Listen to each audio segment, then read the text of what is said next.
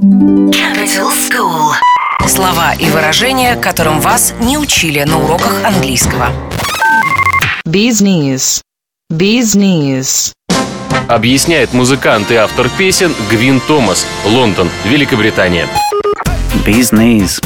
Это когда человек думает, что он очень крутой, и он считает, что он самый лучший. The business. He is the business. Имеется в виду о том, что все не так считают. Все думают о том, что он не самый лучший, самый крутой, не самый интересный. Он так считает, у него есть моз- такие мозги, но на самом деле по-другому. Bee's knees. Bee's knees. Capital School.